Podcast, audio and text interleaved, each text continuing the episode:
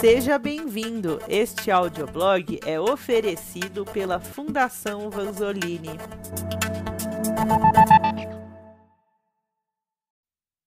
Alguns exemplos de redirecionamento da produção. Trecho de material preparado e publicado no site do IED, Instituto de Estudos para o Desenvolvimento Industrial, disponível no link no meio do artigo. Para atender à necessidade urgente de produtos para combater a disseminação da Covid-19, inúmeras empresas industriais em todo o mundo estão se mobilizando e, em alguns casos, estão reorientando temporariamente e de modo voluntário sua produção para atender às necessidades urgentes de produtos críticos vinculados à pandemia. Alguns exemplos de redirecionamento da produção. Trecho de material preparado e publicado no site do IED, Instituto de Estudos para o Desenvolvimento Industrial, disponível no link no meio do artigo. Para atender à necessidade urgente de produtos para combater a disseminação da Covid-19, inúmeras empresas industriais em todo o mundo estão se mobilizando e, em alguns casos, estão reorientando temporariamente e de modo voluntário sua produção para atender às necessidades urgentes de produtos críticos vinculados à pandemia. Como destacam os analistas do Fórum Econômico Mundial, as motivações são variadas, incluindo garantir a continuidade dos negócios, melhorar a resiliência de sua cadeia de suprimentos ou dinamizar formas inovadoras de gerar receitas.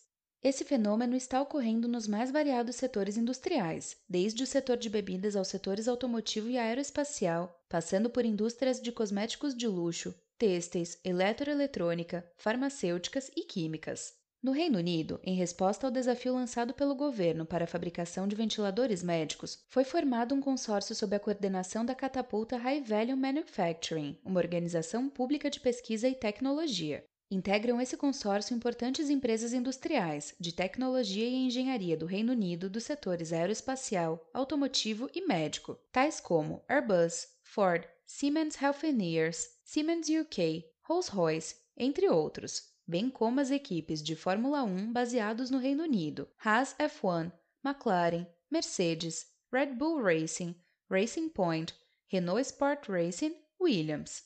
Atuam como facilitadores chaves do consórcio as multinacionais de informática Microsoft, Accenture, entre outras. De acordo com informações disponíveis no site do consórcio, em 16 de abril de 2020, as empresas já haviam recebido pedidos formais do governo britânico acima de 1.500 unidades e trabalhavam com a meta de produzir 1.500 unidades semanais de dois modelos de ventiladores. Outros consórcios, como KCL, Oxford University e Smith Nephew, não tiveram os seus designs aprovados pelo painel clínico criado pelo governo britânico. Também na França foi criado um consórcio entre as empresas Air Liquid, o grupo PSA, que reúne as empresas automotivas Peugeot e Citroën, Schneider e Valeo para produzir 10 mil respiradores artificiais entre 1 de abril e meados de maio. A Air Liquid já produz respiradores artificiais, mas sua capacidade de produção atingiu, desde o início da pandemia, o seu limite, que é de mil respiradores por mês. Nos Estados Unidos, como já mencionado, não obstante iniciativas voluntárias de empresas industriais para ampliar a produção de suprimentos críticos, o governo usou o DPA para forçar ou apressar a colaboração. Assim, nos dias 8 e 16 de abril, o Departamento de Saúde e Serviço Humano, DPHHS, anunciou sob a égide do DPA três contratos de produção de ventiladores, em um total de 125.500 unidades no valor total de 1,47 bilhão de dólares, que serão destinados ao estoque nacional estratégico. O primeiro contrato com a montadora GM estabelece a produção de 30 mil ventiladores a um preço total de 489,4 milhões de dólares que serão entregues até o final de agosto de 2020, com entrega parcial de 6.132 ventiladores até 1 de junho de 2020. O segundo contrato foi estabelecido com a empresa Philips a um preço total de 646,7 milhões de dólares para a produção de 45.500 ventiladores, com entrega escalonada de 2.500 ventiladores até o final de maio de 2020 e um total de 43 mil ventiladores a serem entregues até o final de dezembro de 2020. O terceiro contrato anunciado no dia 16 foi com a General Electric para a produção de 50 mil ventiladores até 13 de julho, a um preço total de 336 milhões de dólares. No Brasil, a Associação Brasileira dos Fabricantes de Máquinas e Equipamentos, ABMAC, criou um grupo com 50 empresas associadas para a produção de peças, partes e equipamentos médicos. As empresas irão produzir desde ventiladores pulmonares a escudos de proteção facial, bem como peças, insumos e componentes, auxílios em sistemas de montagem, serviços de usinagem, corte a laser de peças e testes de validação. A multinacional alemã ThyssenKrupp Automata, que fabrica peças para a indústria aeronáutica em Taubaté, São Paulo, irá produzir um total de 120 mil máscaras do tipo Face Shield, a forte demanda por álcool e gel desinfetante levou, por exemplo, empresas de vários setores industriais, como perfumaria, artigos de beleza, bebidas, produtos farmacêuticos e químicos, a reorganizarem parte de sua produção para atender a necessidade de hospitais, clínicas, asilos e do setor de distribuição de alimentos. É o caso, por exemplo, da Clabin, do setor de papel e celulose, que, em parceria com o Instituto Senai, desenvolveu um espessante a partir de madeira para substituir matéria-prima derivada de petróleo para transformar álcool líquido em álcool gel. No Japão, a empresa de cosmético de luxo Shiseido, além de ter passado a produzir gel hidroalcoólico tanto no mercado doméstico como na França e nos Estados Unidos, desenvolveu uma fórmula para peles sensíveis já aprovada pelo Ministério da Saúde do Japão. A produção mensal de 100 mil litros será iniciada em maio em quatro fábricas domésticas e será vendida exclusivamente para hospitais japoneses por intermédio do governo. De igual modo, em diversos países, inúmeras empresas do setor têxtil reorientaram suas linhas de produção para fabricar máscaras e aventais cirúrgicos. No Brasil, por exemplo, pelo menos 50 grandes empresas do setor têxtil redirecionaram suas linhas de produção para fabricar máscaras de pano, de uso para a população geral. O mesmo está ocorrendo com empresas de menor porte, como as do Polo Têxtil da região de Nova Friburgo, no estado do Rio de Janeiro, onde cerca de 260 fábricas realizaram conversão das suas linhas de produção de roupa íntima para a confecção de EPI. Nos Estados Unidos, também empresas de material esportivo, como a Nike e a Fanatics, converteram suas fábricas para a produção, respectivamente, de protetores faciais e respiradores que purificam o ar e aventais médicos e máscaras descartáveis. Na Alemanha, a existência de fabricantes nacionais de reagentes e dispositivos permitiu que o país adotasse desde o dia 27 de janeiro de 2020, quando o primeiro caso foi identificado, a estratégia de teste de diagnóstico da Covid-19 em massa. Desde então, foram feitos 500 mil testes diários do tipo RT-PCR com base na sequência de RNA desenvolvida pelo Charity Hospital de Berlim. O laboratório TIB Mobiol de Berlim foi um dos primeiros a comercializar testes na Alemanha e no mundo. Porém, para aumentar ainda mais o ritmo e a capacidade de teste disponível, a divisão Healthcare Solutions da Bosch, em parceria com o laboratório britânico Randox Laboratories, anunciou no 26 de março ter desenvolvido em apenas seis semanas um teste ultra rápido, confiável em 95%, cujo resultado fica pronto em duas horas e meia.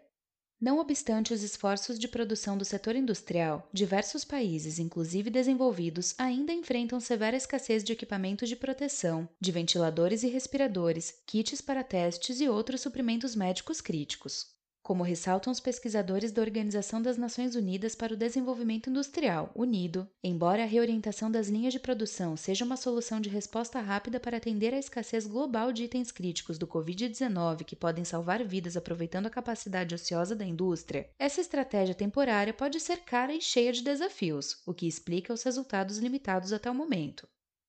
Dificuldades e desafios da reconversão industrial. A capacidade de resposta das empresas industriais aos apelos dos governos esbarra não só na dependência de insumos importados, como na súbita e gigantesca demanda. Um dos maiores fabricantes de ventiladores do mundo, a empresa suíça Hamilton Medical, declarou ao jornal New York Times que, mesmo tendo contratado novos funcionários, de uma encomenda de 7 mil ventiladores feita pela Itália, a empresa só pode entregar 400.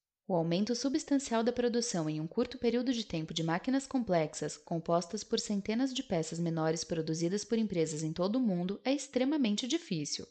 Como ressaltam os pesquisadores da Unido, na indústria manufatureira moderna, os processadores de produção são altamente especializados e as empresas buscam maximizar a eficiência. Abordagens como a fabricação enxuta, que ajudam os fabricantes a eliminar o desperdício em toda a cadeia de suprimentos e a melhorar continuamente a produtividade, dificultam muito a criação de uma nova linha de produtos. Ademais, os graus de dificuldade enfrentados pelas empresas para ampliação da produção ou para reconversão das linhas de produção para a fabricação dos produtos necessários ao combate do coronavírus variam com a complexidade do produto a ser fabricado.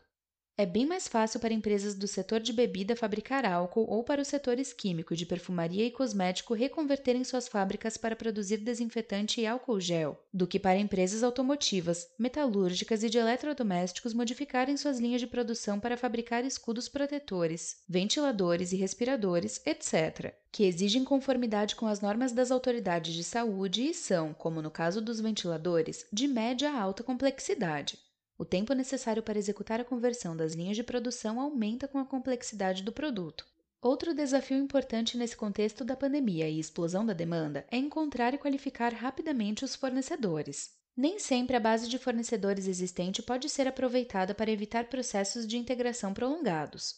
Ademais, no caso de empresas que não são produtoras de tecnologia médica, redirecionar as linhas de produção para fabricar ventiladores para as unidades de terapia intensiva é bastante complexo, exigindo, portanto, não só parceria com empresas fabricantes desse tipo de equipamento, como compartilhamento de propriedade intelectual. Além disso, as empresas fabricantes de dispositivos médicos precisam ser registradas nos reguladores relevantes. Mesmo que algumas regulamentações tenham sido flexibilizadas, dispositivos médicos complexos, como ventiladores, ainda devem cumprir padrões rigorosos. O cumprimento desses padrões requer um ensaio clínico completo, que é demorado e caro. De acordo com os pesquisadores da Unido, estabelecer um sistema de controle de qualidade para produção em massa é outro obstáculo para aumentar a produção podem ser necessárias várias novas execuções de teste, o que exigirá recursos significativos para produzir documentação do processo, estabelecer controles de segurança e verificar a qualidade dos suprimentos. Porém, segundo eles, a rápida expansão da produção não é apenas um desafio tecnológico, mas requer novas capacidades organizacionais, do design e fabricação do produto à governança da cadeia de suprimentos, à regulamentação e aos testes. Por esse motivo, o redirecionamento das linhas de produção continua sendo um desafio, mesmo para itens tecnologicamente menos complexos como máscaras. Os pesquisadores da Unido destacam ainda que, embora seja crucial no enfrentamento da escassez global de itens críticos da Covid-19, o redirecionamento de linhas de produção não é uma estratégia de longo prazo e os governos precisam apoiar as empresas na eventual transição para tempos normais. Segundo eles, entre as empresas incumbentes há preocupações legítimas sobre superprodução ou desperdício, se aparecerem muitos novos participantes. Por meio de políticas de compras públicas em massa e coordenadas, os governos podem fornecer visibilidade de pedidos e garantia de que itens produzidos em excesso farão parte dos estoques nacionais.